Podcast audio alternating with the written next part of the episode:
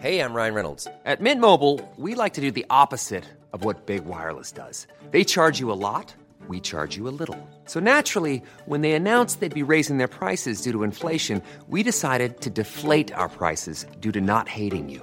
That's right. We're cutting the price of Mint Unlimited from $30 a month to just $15 a month. Give it a try at mintmobile.com slash switch. $45 upfront for three months plus taxes and fees. Promo rate for new customers for limited time. Unlimited more than 40 gigabytes per month. Slows. Full terms at mintmobile.com. Esto es República H, la información más importante de lo que pasa en el interior de la República, con el punto de vista objetivo, claro y dinámico de Blanca Becerril.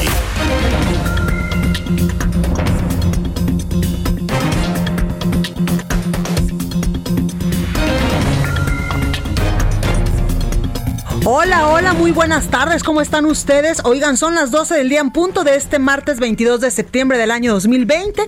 Yo soy Blanca Becerril, esto es República H y yo por supuesto que lo invito a que se quede con nosotros porque en los próximos minutos le voy a dar toda la información más importante generada hasta este momento de lo que ha ocurrido en las últimas horas en el territorio nacional. Por supuesto hay información importante sobre el tema del coronavirus eh, y también pues lo que dijo esta mañana el presidente Andrés López Obrador, donde confirma que el exdirector de la Lotería Nacional, Ernesto Prieto, va a ser el nuevo titular del instituto para devolverle al pueblo lo robado ante la renuncia, por supuesto que lo dábamos a conocer el día de ayer, de Jaime Cárdenas. Le digo también hay información importante de eh, pues los temas y en materia de salud como el coronavirus y vamos a tener eh, precisamente por eso vengo un poco agitada porque estábamos cerrando una entrevista exclusiva con el doctor Mireles. ¿Usted se acuerda, por supuesto, de quién es el doctor José Manuel Mireles, que en estos momentos es subdelegado médico del Instituto de Seguridad y Servicios Sociales de los Trabajadores del Estado?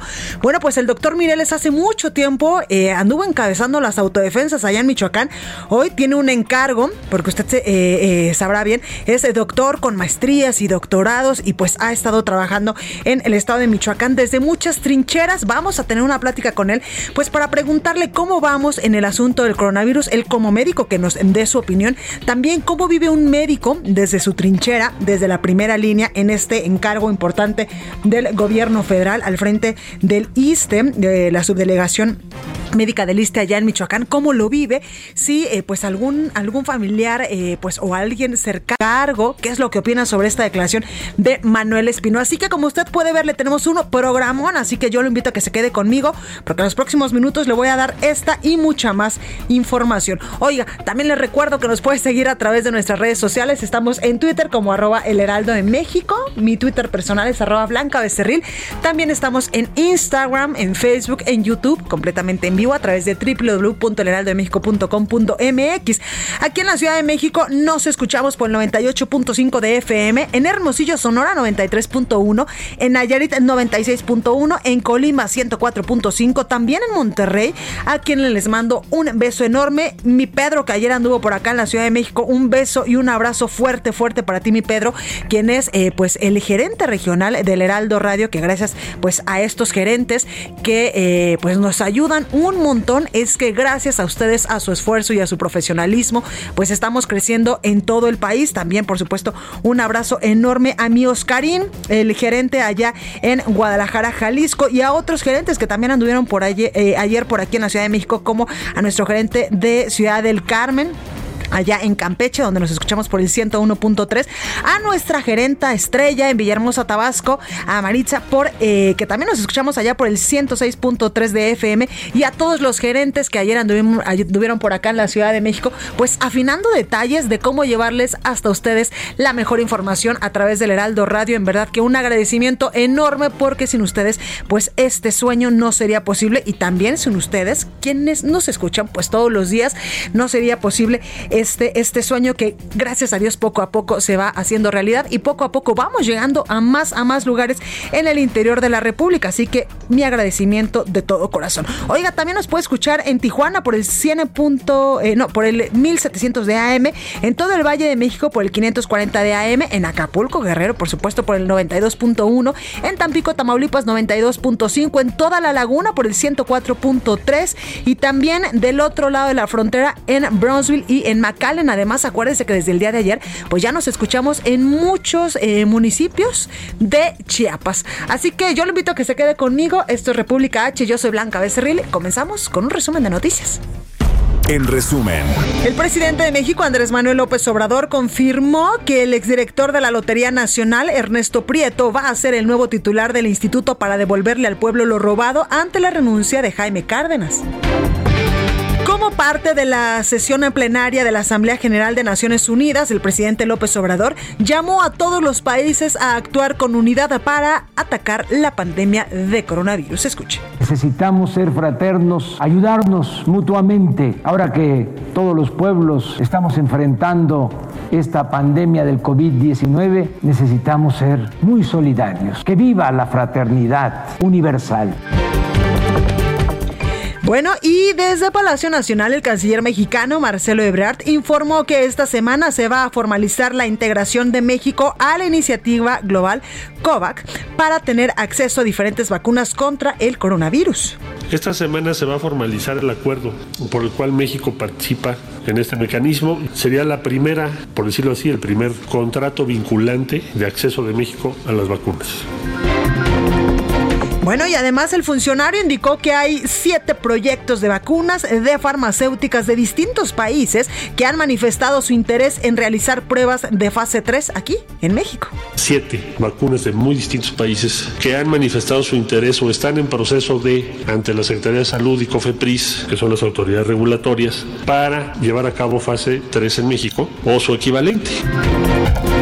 La Secretaría de Salud a nivel federal informó que en México ya hay 700.580 contagios del nuevo coronavirus y 73.697 muertes.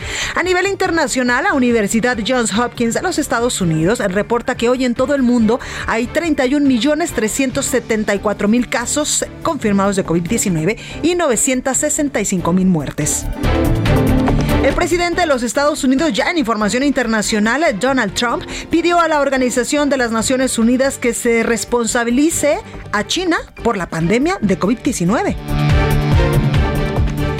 La Fundación Nobel anunció que ante la pandemia de coronavirus, la ceremonia presencial de entrega de los premios Nobel del próximo 10 de diciembre será reemplazada por un acto transmitido por televisión.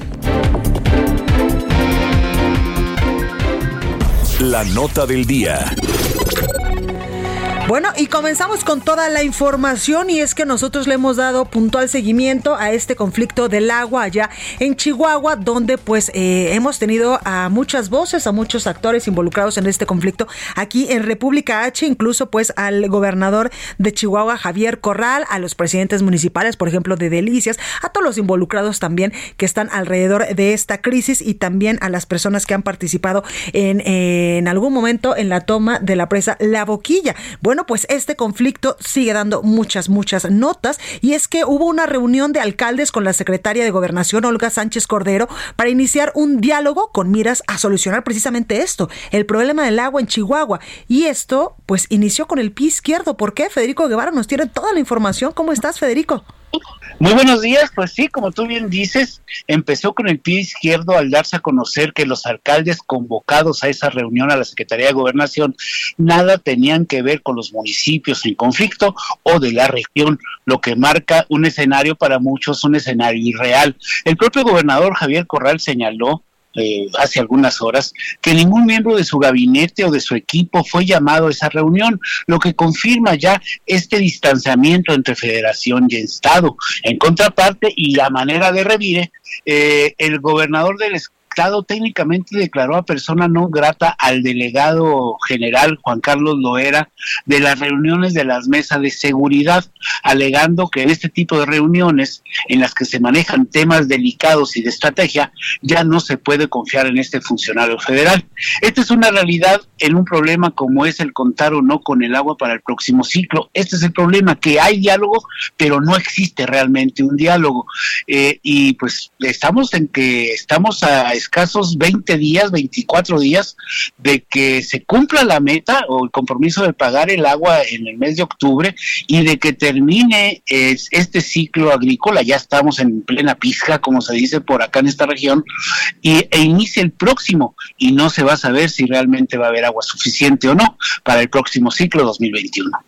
Oye, eh, Federico, pues todavía este tema va a dar muchísima, muchísima información en los próximos días y pues por supuesto que nosotros estaremos muy al pendiente de la nueva información que surja en las próximas horas y en los próximos días. Así será y aquí estaremos al pie del cañón. Oye, Federico, ¿el gobernador eh, Javier Corral ha dicho algo últimamente, algo nuevo al respecto? Mira, lo que están ahorita envueltos es en una guerra de números, de yo he aportado el 10, el 20, el 30 o el 40% del agua, mientras con, con, agua da otras cifras.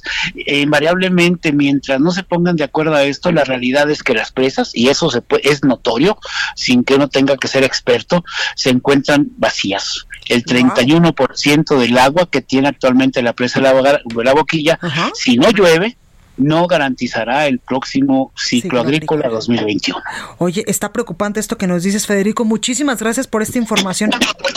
Aquí estamos y seguimos pendientes. Gracias, buen día. Gracias, Federico. Oigan, y también el presidente Andrés Manuel López Obrador habló al respecto y tras, tras informar que México cuenta con el 86% de la cuota de agua que tiene que otorgar a Estados Unidos, el presidente López Obrador aseguró que el conflicto por el agua en Chihuahua corresponde a actos partidistas. Escuche. Los estados ya aportaron la cantidad de agua que les corresponde. Y aquí dije desde el principio que no se iban a quedar sin agua los agricultores de Chihuahua, ni mucho menos la gente, pero este, ante la falta de otro tipo de estrategias, mm, optan por el oportunismo ramplón.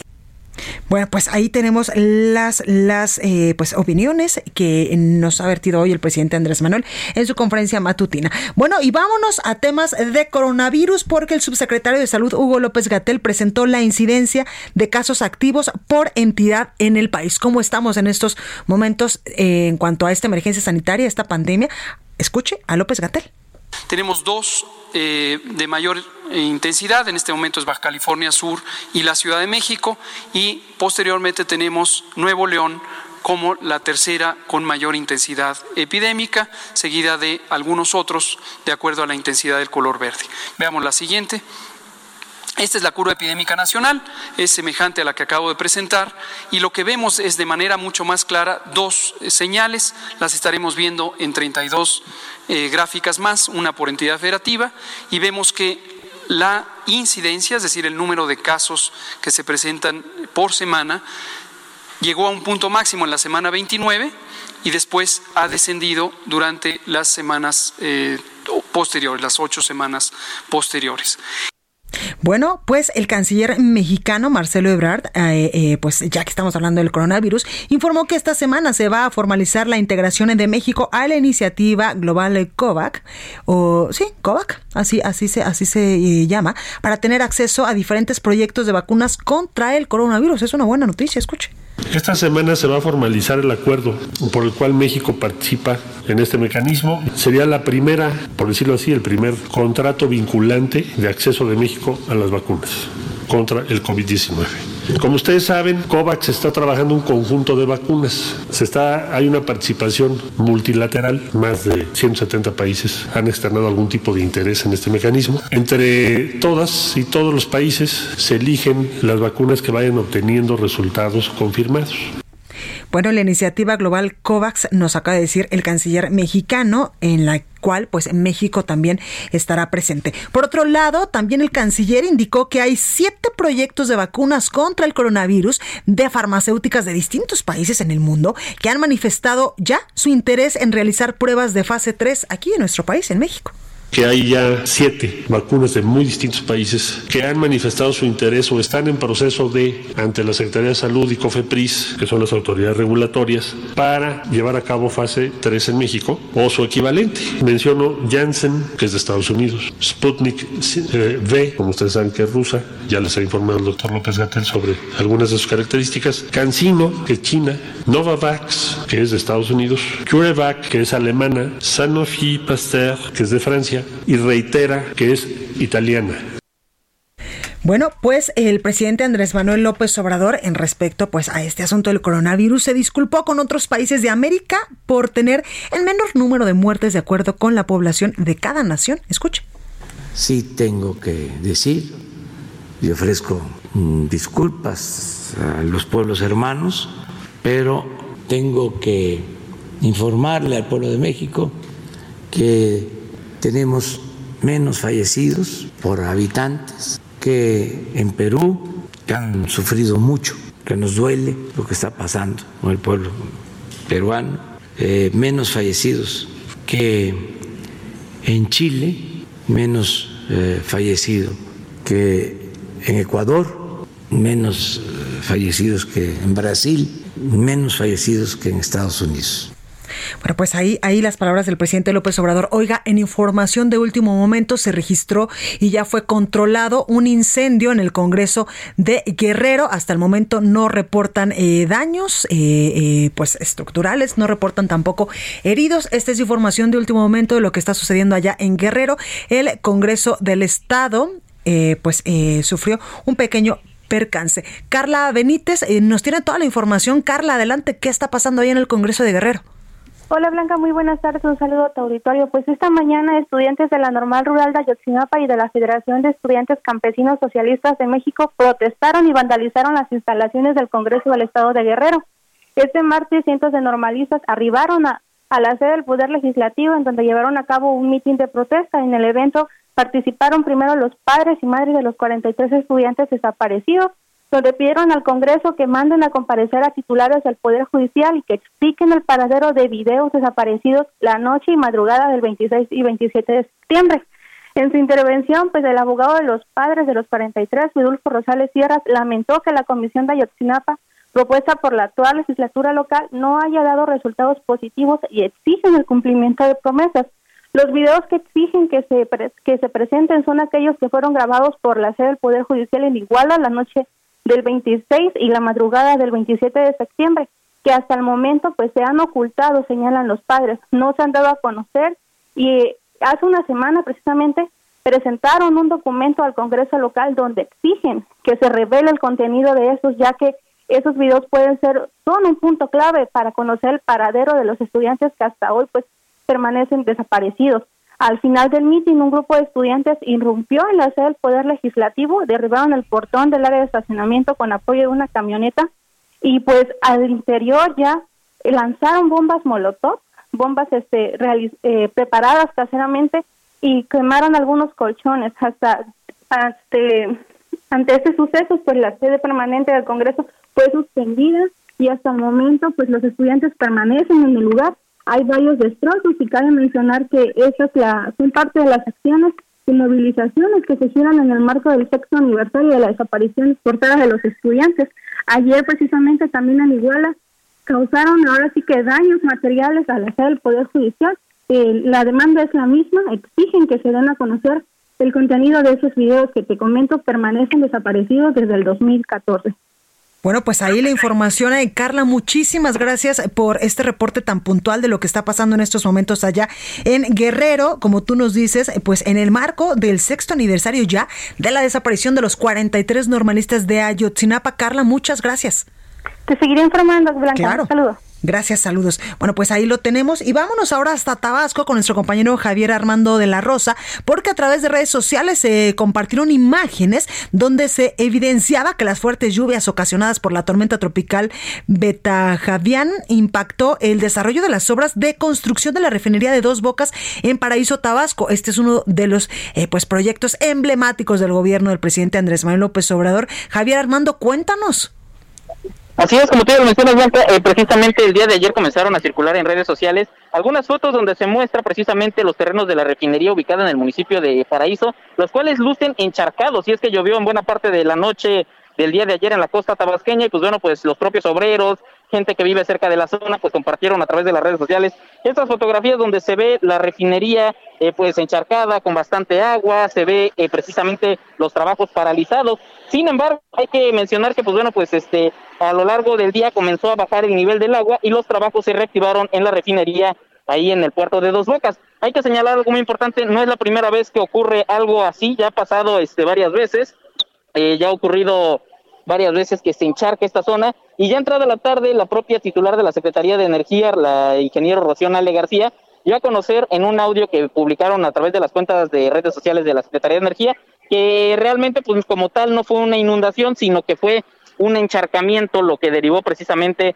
en esta situación ahí en el puerto de Dos Bocas. Sin embargo, pues bueno, pues asegura y en palabras de la propia Rocionale en Tabasco, pues bueno, pues es una zona tropical donde llueve mucho, que llueve media hora y a la media hora se seca y queda todo igual. Entonces, pues bueno, pues aseguran que solamente fueron encharcamientos y no inundaciones como aseguran los usuarios de las redes sociales. Entonces, así están las cosas. Cabe señalar que ya el día de hoy los trabajos en la refinería avanzaron de manera regular y eh, precisamente eh, ya no estuvo encharcada la zona. Así, así están las cosas aquí en el estado de Tabasco, mi estimada Blanca. Oye, Javier Armando, y realmente sí estaba encharcado porque yo vi las imágenes, sobre todo estas que circularon en redes sociales. Eh, no me consta que sean de ahora, no me consta que sean verdad, pero las imágenes que circulaban por lo menos no se veía un simple encharcamiento.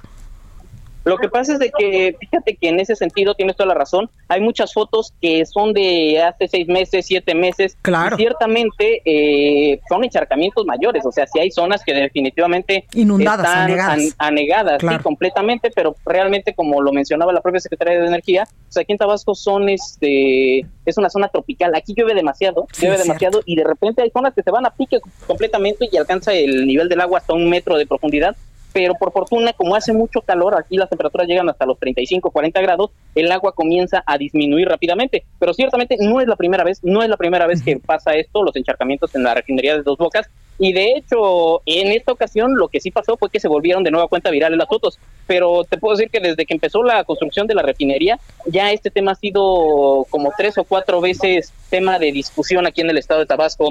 La, eh, precisamente la aparición de estos encharcamientos, de estas inundaciones en la refinería de Dos Bocas. Así Bueno, están las cosas. Pues ahí lo tenemos, Javier Armando. Muchísimas gracias por esta información. Y además, esto que tú nos puntualizas, en Tabasco llueve y llueve mucho. Por eso Tabasco es un Edén. Y siempre que yo he ido, toda la vida está verde, verde, verde. Sí, así es, es una zona que llueve bastante, con temperaturas de 40 grados. eh, aquí llueve muy, muy fuerte y pues bueno, pues esto es lo que le está afectando bastante a la refinería Claro. de Dos Bocas. Pues ahí lo tenemos, Javier Armando. Gracias por esta información. Seguimos al pendiente con los temas. Pues ahí, ahí tenemos esta, esta, eh, pues esta información que nos da Javier Armando de la Rosa sobre eh, pues estos encharcamientos, inundaciones, anegaciones allá en la refinería de Dos Bocas.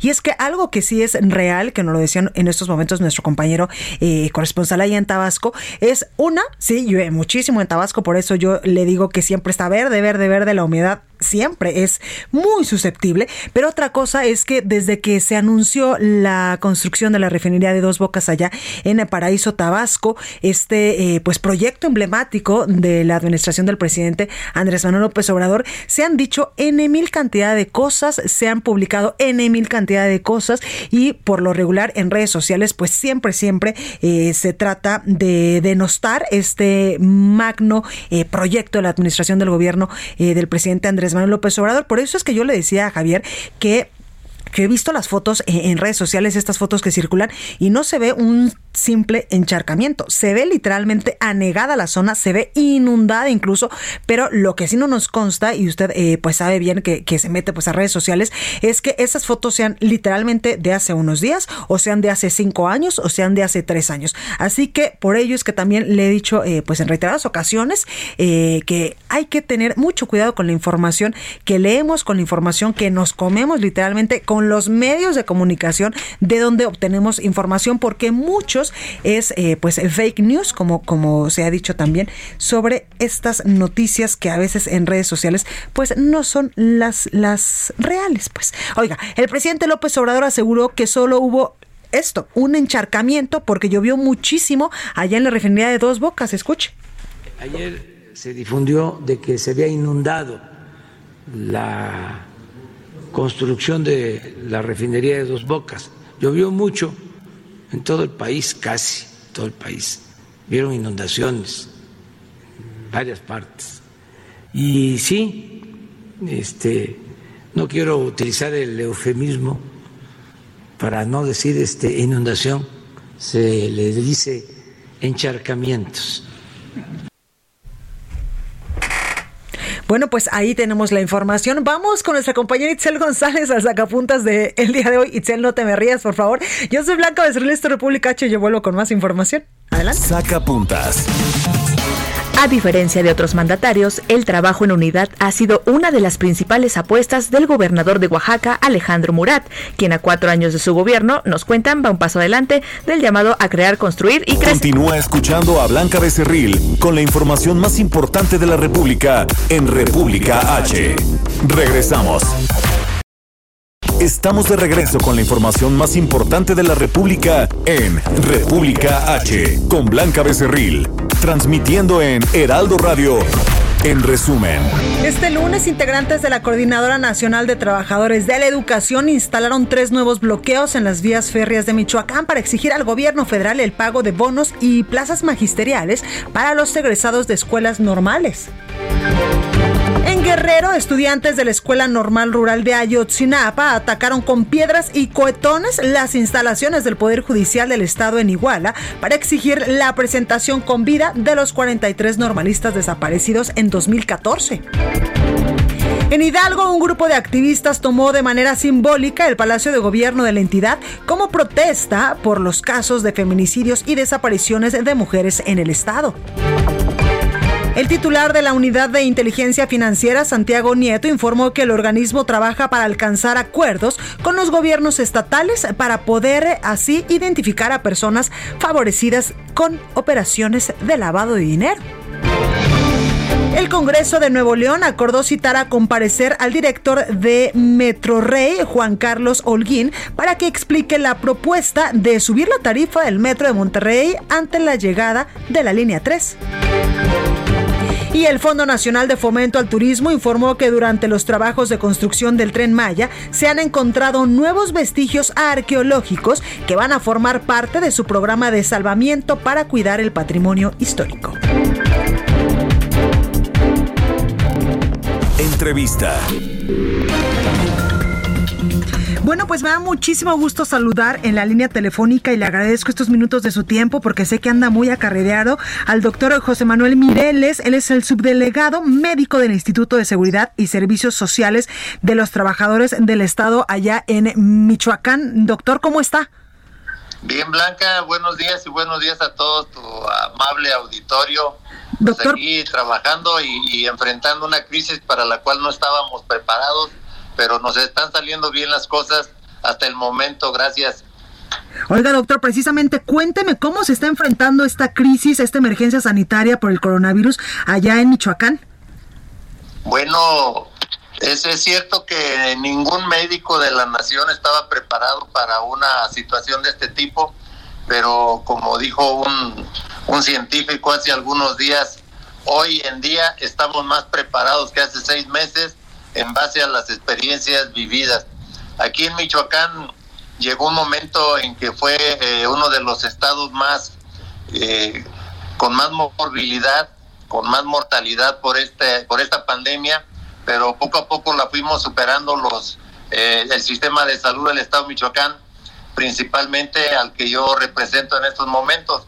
No fue nada fácil porque nos encontrábamos desarmados, sin equipo, sin insumos, pero afortunadamente con el apoyo de nuestro presidente de la República nos empezó a llegar en cantidad suficiente para que todo el personal que sí se quedó a laborar tuviera la protección en ellos mismos y dentro de nuestros hospitales.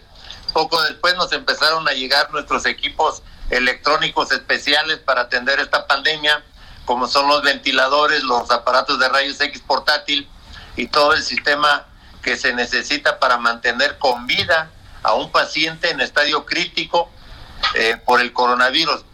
Debo decir que los equipos que teníamos anteriormente, eh, pues tenían más de 20 años y nunca fueron utilizados. Uh -huh. Tenemos unos hospitales de, con un gran descuido en equipo y también en personal y eso pues nos eh, dificultó mucho ¿Ahí cómo le hicieron, doctor? con el trabajo. En esos hospitales, ¿cómo le hicieron? Bueno, en los del ISTE, uh -huh. eh, debo repetir, los primeros ventiladores que teníamos ahí de más de 20 años, al momento de prenderlos y de tratar de aplicárselos a los pacientes, explotaban, porque bueno. eran cosas que pues aún no entendemos por qué estaba tan descuidado todo el sistema.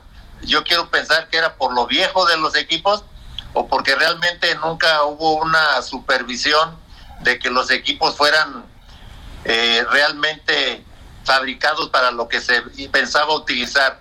Ahora ya no, porque desde que empezamos a recibir los equipos nuevos, que de alguna forma u otra eh, conseguía la Secretaría de Salud Federal por las instrucciones que daba la Organización Mundial de la Salud, si eran realmente efectivos y logramos ya hiperventilar adecuadamente con oxígeno suficiente a nuestros derechohabientes y así salvarles sus vidas. Pero sí estaba crítico. Debo eh, comentar, si me lo permite, que incluso vinieron gente de Europa para querer preguntarnos a nosotros cómo, por ejemplo, en los hospitales de Liste, de Lázaro Carnas, de Pacinián y de Uruapan, para que nuestros eh, pacientes sobrevivieran. Querían saber exactamente qué les dimos cuando llegaron, si los sentamos, si los acostamos, eh, qué les pusimos de, en las venas, qué medicamentos les dimos, porque ya con toda la tecnología nueva del mundo, pues los pacientes que llegaban a los hospitales muy poco sobrevivían. En cambio, en Michoacán hasta el día de hoy, el 98% de los pacientes en estado crítico de coronavirus a los 17, 20 días ya salen caminando a sus casas. La mayoría de los pacientes se atienden en, sus propios domicilios, siguiendo las indicaciones que hemos aplicado aquí de acorde con las instrucciones que nos da la Secretaría de Salud Federal. Claro. Oiga, doctor, y en cuanto a la ocupación de camas, ¿cómo andamos ahorita allá eh, en el en el ISTE, allá en Michoacán? Bueno, tenemos suficiente espacio en las unidades de primero y segundo nivel. Eh, la de tercer nivel es la que se encuentra saturada, pero afortunadamente todos los días están saliendo pacientes sanos y todos los días están ingresando nuevos pacientes. Entonces, aparentemente se pudiera pensar en una saturación, pero realmente tenemos un 40% de ocupación nada más. Les repito, porque todos los días salen cuatro o cinco pacientes sanos de, de nuestros 10 hospitales y además ingresan uno o dos. Sí hay momentos, hay fines de semana en que realmente ocupamos hasta la sala de espera para atender ahí a pacientes positivos o sospechosos de positivo de coronavirus. Claro. Sí, soy médico cirujano, estudié en la Escuela Médico Militar y me gradué y me titulé en la Universidad Michoacana de San Nicolás de Hidalgo. Tengo dos maestrías y tengo tres doctorados. Uno de los doctorados que me quedó a medias es el de Salud Pública y Administración de Hospitales aparte de que siempre llevo más de 30 años trabajando en el sistema de salud del estado de Michoacán. Oiga, doctor, y con esta amplia experiencia que pues eh, nos está comentando en estos momentos y que pues allá en Michoacán se le reconoce, ¿cómo le hace un médico para enfrentar esta emergencia sanitaria cuando usted ha estado pues en este momento eh, pues una responsabilidad importante al frente del ISTE, pero también como ser humano y como médico eh, de profesión, ¿cómo le hace? ¿Cómo lo vive? Pues mire, la, mera verdad, yo, pues yo, yo creo que he pasado por muchas cosas peores, pero eh, sí estamos extrañados. El mes pasado, desgraciadamente, tuvimos que sepultar a dos hermanas de mi madre. Eh, esta semana mi familia completa salió positiva y está en su cuarentena. Yo también me hice mis análisis, salí completamente negativo y además asintomático, a pesar de que ando supervisando todos los hospitales y me ando metiendo en todas las áreas donde se atienden pacientes con coronavirus. Yo como médico opino que se debe principalmente a las defensas que cada organismo humano tiene, porque honestamente ha caído mucha gente que no tiene los parámetros que se indicaban al principio de la pandemia, que eran diabetes, que eran hipertensión, que eran obesidad, que eran mayores de 60 años. Si, si yo catara todo eso, pues ya me hubieran sepultado, oiga. No, ojalá que no. Eso y sigo activo. Eso sí, eso sí. Oiga, doctor, también hace eh, pues poquito leí que había denuncias incluso eh, por falta de medicamentos allá en Morelia, sobre todo retrovirales. ¿Cómo vamos en ese asunto? Mire, son cinco los medicamentos que habitualmente escasean porque las personas vienen una vez y, coincidentemente el día que viene por el metoprolol pues no, no se encuentra. Y si vuelven a venir en tres meses, pues tampoco lo vuelven a encontrar y son los que denuncian que no, no ha habido medicamentos y el importante que consideramos dos por el momento y los mantenemos al 100% en nuestros en las farmacias de nuestros hospitales son las insulinas, son el metoprolol, son medicamentos para problemas de pacientes eh, del corazón y otras enfermedades como las del cáncer, pero esas las maneja solamente nuestro hospital de, alta especialidad, que es el Hospital Regional de Morelia. Oiga, doctor, por último preguntarle, y debo de preguntarle, Manuel Espino, expresidente nacional del PAN, pues eh, ya le pidió a partidos políticos que incluso lo postulen como candidato al gobierno de Michoacán. ¿Qué opina sobre esto? Bueno, es una magnífica propuesta. Yo considero que todos los michoacanos mayores de 18 años, viendo la necesidad de un buen gobierno, han de tener la intención de ser los probables aspirantes a la gobernatura. Invitamos al señor Manuel Espino y a su eh, federación de, clubes que tienen toda la nación, que se llama Ruta 5, una fundación muy especial, con mucha fuerza política, a nuestro tercer aniversario de la Fundación Mireles aquí en Morelia, y, tuvo a bien eh, soltar su, su invitación a la conspiración michoacana, porque ya ve usted que, que todas las conspiraciones desde la independencia la reforma y la revolución fueron gestadas en Michoacán. Ahora el señor Espino tomó a bien hacer una invitación a todos los partidos políticos y a todos los ciudadanos michoacanos a hacer una conspiración para proponer al doctor Manuel Mireles como candidato a la gobernatura del estado de Michoacán, sin pertenecer o sin ser de ningún partido. Entonces, nosotros eh, consideramos que mientras estemos cumpliendo con la función que nos dejó el presidente de la República para atender al pueblo de Michoacán, vamos a seguir aquí hasta que el día que el Señor diga, ¿sabes qué? Ahora te ocupamos en otro lado, pero siempre con el afán y el interés de servir a los michoacanos. Ese es mi sueño y ese es mi plan y en ese camino estamos. Pues ahí lo tenemos, doctor Mireles. Gracias por esta comunicación. Cuídese mucho. A sus órdenes, Blanquita. Gracias y un saludo a todo tu auditorio. Gracias. Recorrido por el país. Bueno, pues vamos precisamente eh, a Michoacán, donde estábamos entrevistando hace unos momentitos al doctor José Manuel Mireles, que él, como nos lo dice, donde a mí me pongan, pues ahí voy a servir a los michoacanos, así que no descarten algún futuro que vaya a estar en la boleta electoral. Charbel, Lucio nos tiene detalles de otra, eh, de, de noticias, perdóname, importante de allá en Michoacán, porque por segundo día consecutivo integrantes de la Coordinadora Nacional de Trabajadores de la Educación de la CENTE, pues bloquean vías del tren. Ando media trabada, este, mi Charbel, ¿cómo estás? ¿Qué tal, Blanca? Buenas tardes. Pues así es, eh, hoy continúan estos bloqueos ya por segundo día en cuatro municipios de Michoacán. El reporte que se emitió en las primeras horas de este martes refiere que los docentes mantienen obstaculizados tramos ferroviarios en Pátzcuaro, en Uruapan, en Mújica y en Marabatío. Los manifestantes que pertenecen a una fracción magisterial llamada Poder de Base exigen el pago de adeudos de salarios y bonos que mantiene el gobierno estatal con los trabajadores de la educación y también se suman a la consigna de normalistas egresados que piden se les asignen plazas laborales para eh, los graduados de las generaciones 2019 y 2020. Eh, sobre estas movilizaciones, la Asociación de Industriales del Estado de Michoacán indicó que hasta hoy suman 11 trenes afectados por la parálisis del transporte ferroviario. Eh, durante el pasado jueves y viernes, normalistas egresados también bloquearon estas vías en Uruapan y en Arteaga en exigencia de plazas docentes, por lo que ya hoy suman cuatro días de bloqueo en lo que va eh, de la última semana. En, en, lo que va del año, maestros y estudiantes normalistas y normalistas egresados han realizado ya 26 tomas en las vías del tren y por cada día de estos bloqueos el sector industrial reporta pérdidas que van de los 30 a los 50 millones de pesos. Y bueno, las industrias más afectadas con estas movilizaciones son la acerera, la automotriz y la agroindustria blanca. Ese es mi reporte desde Michoacán. Pues ahí lo tenemos, Charbel, gracias seguimos informando. Gracias. Y también en Guanajuato hay bloqueos carreteros e incluso quemaron un camión. Gabriela Montejano nos tiene los detalles. Gaby, ¿cómo estás? Hola, ¿qué tal? Muy buenas tardes. Así es, pues se volvieron los bloqueos a Guanajuato y un camión de carga fue incendiado de manera intencional para bloquear el paso en la autopista Celaya-Salamanca tras un intercambio de disparos entre hombres armados y agentes de las fuerzas de seguridad pública del Estado. En el operativo por parte de los agentes policíacos se logró el aseguramiento de tres vehículos, aunque se desconoce si hubo personas detenidas. Esto fue cerca de las tres de la tarde del lunes cuando se reportó un camión incendiado entre los municipios de Juventino Rosas y Villagrán. En la carretera fue encontrado el camión de carga, el cual se encontraba en llamas lo que originó el bloqueo de los automovilistas. Esto fue eh, y obstaculizó la circulación por más de dos horas.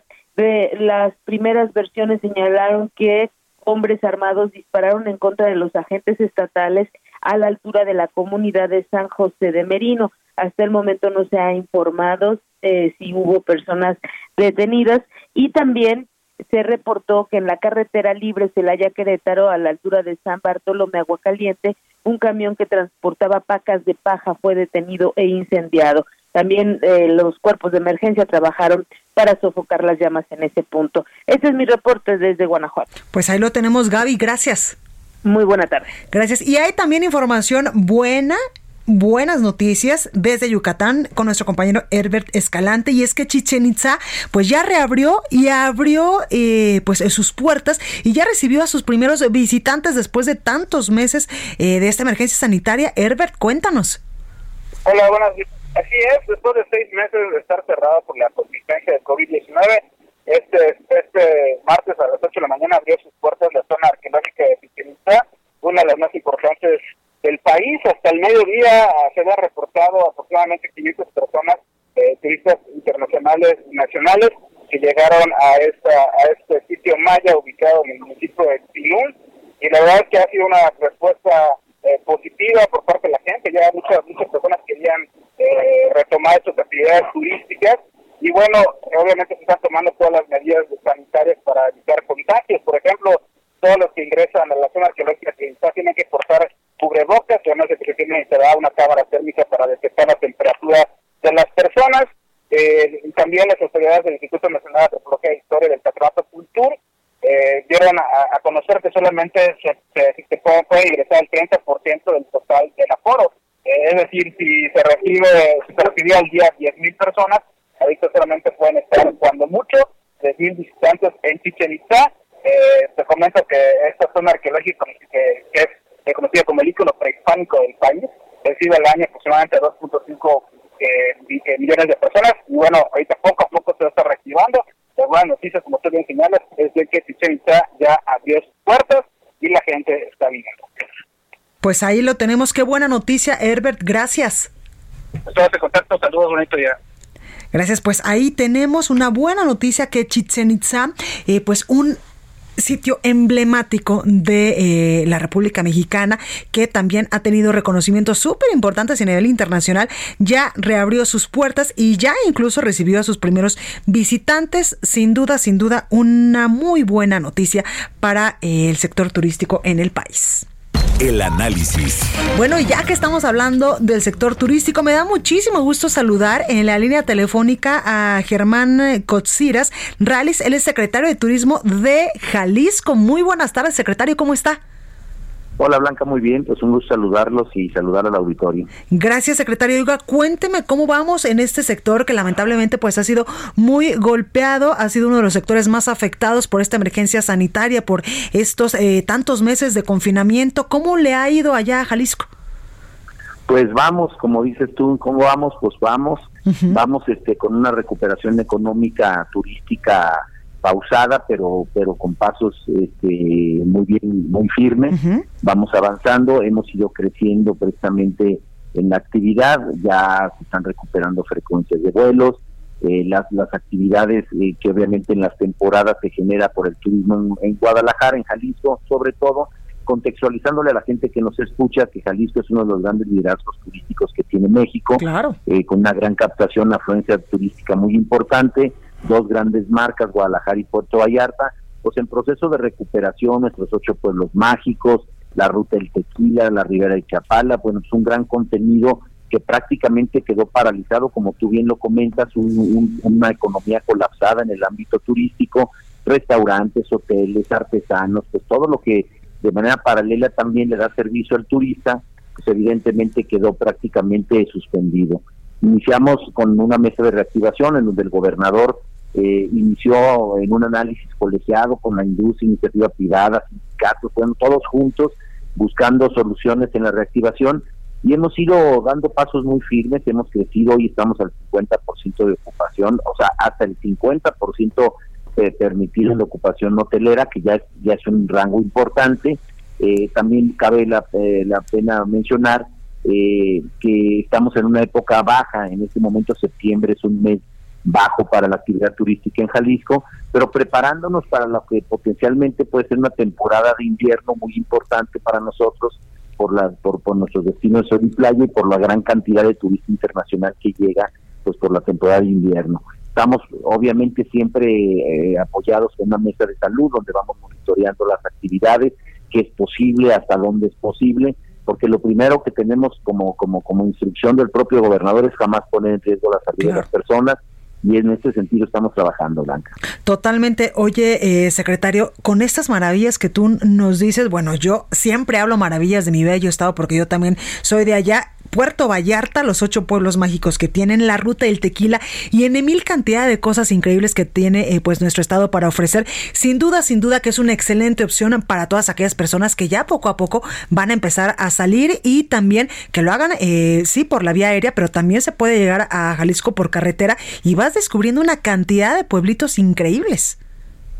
Sí, hemos desarrollado incluso ya una estrategia de turismo regional, de turismo carretero, todo aquel que vive en la cercanía que tenemos en el centro bajío, en el occidente, pues prácticamente una cantidad enorme, una, una potencial de 22 millones de, habitantes, que, posiblemente su opción para salir de, tratando de cuidarse, salir en su vehículo, hacer turismo carretero, conocer las bellezas que tú mismo dicen.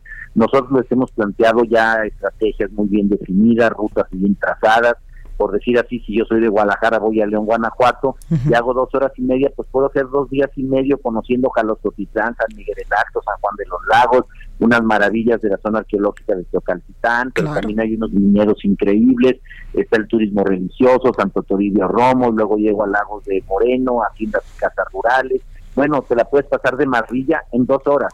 Totalmente. no más allá de estar conduciendo media hora, 20 minutos y, puedes maravillarte de cosas que tal vez ni siquiera sabías que existían y viviendo prácticamente ahí. Totalmente. Oiga, secretario, con base en esto que nos eh, cuenta, ¿hay alguna estrategia o algunas estrategias, por ejemplo, para seguir atrayendo a turistas nacionales y extranjeros ahora que ya poco a poco pues está reabriendo el turismo allá en Jalisco y que se vienen pues épocas importantes en materia turística del año? Sí, mira, eh, siempre salvaguardando, como te comento, la salud de las personas y sobre todo con el visto bueno de esta mesa de salud que da seguimiento cabal a todas las acciones económicas, desarrollamos varias campañas. Una se llama Viaje en Corto, que es una alianza que hicimos con cinco estados de, la República, Guanajuato, San Luis Potosí, Aguascalientes, Zacatecas, eh, y eh, Aguascalientes, sí, Zacatecas y Querétaro. Y, y nos, nos, nos unimos y buscamos hacer esos esas eh, estrategias que se llama viaje en corto, que precisamente es poner experiencias en rutas georreferenciadas que te permitan saber qué tienes a disposición, manejando no más allá de 3, 4 horas. Y luego eso es para fomentar el turismo regional y carretero. Pero también hicimos otra que se llama Jalisco No Terrajes, en la cual estamos siguiendo a toda la industria en Jalisco. Es una, es una, es una, es una campaña promocional paraguas en donde, en donde están metidos nuestros ocho pueblos mágicos, la Sierra Occidental, Zapalpa, Mazamitla, la belleza de la montaña, pero también la belleza de Costa Alegre y las playas más bonitas del Pacífico Mexicano, Puerto Vallarta como nuestra bandera turística internacional. Eh, la Guadalajara, que, que tiene una gran cantidad de actividades que realizar, culturales, que están abriendo, culturales, comerciales, médicas, educativas, bueno, una gran capital del, del occidente del país, con una gran conectividad aérea, y estamos generando esa campaña y adicionalmente una que es especializada en el turismo sol y playa, que es Revive, que es de Puerto Vallarta y donde le estamos diciendo a la gente aquí estamos, estamos cuidándolos, estamos trabajando en protocolos bien implementados eh, que garanticen que, que se van a aplicar y que cuando llegues, llegues con la confianza de que los lugares son sanitizados, de que hay debida distancia, de que se están utilizando áreas públicas con mucha responsabilidad. Estamos trabajando con toda la iniciativa privada que aprovecho para decirles gracias porque estoy convencido que solos gobierno no no no no lo logra. Tiene que ser una mancuerna eh, gobierno iniciativa privada y lo estamos haciendo bien. Totalmente. Oiga, eh, secretario, pues muy buenas noticias en el sector turístico nos está dando de este bello estado de la República y por supuesto como eh, uno de sus programas, una de sus estrategias dice, Jalisco no te rajes y nosotros tenemos que apoyarnos en estos momentos para pues de manera más fácil hacer esta recuperación económica más llevadera. Secretario Germán eh, Cotesiras Rally, secretario de Turismo de Jalisco, muchísimas gracias por esta comunicación y mucha suerte. Hombre, agradecidos con ustedes y pues un saludo a todo el auditorio que sepan que Jalisco no se raca, que Jalisco está abierto. Totalmente. Gracias, secretario. Cuídese mucho. Gracias, igual. Bueno, pues hasta aquí este espacio informativo. Yo soy Blanca Becerril. Esto fue a República H. Yo les espero el día de mañana en punto a las 12 con más información. Por favor, de corazón, cuídese mucho.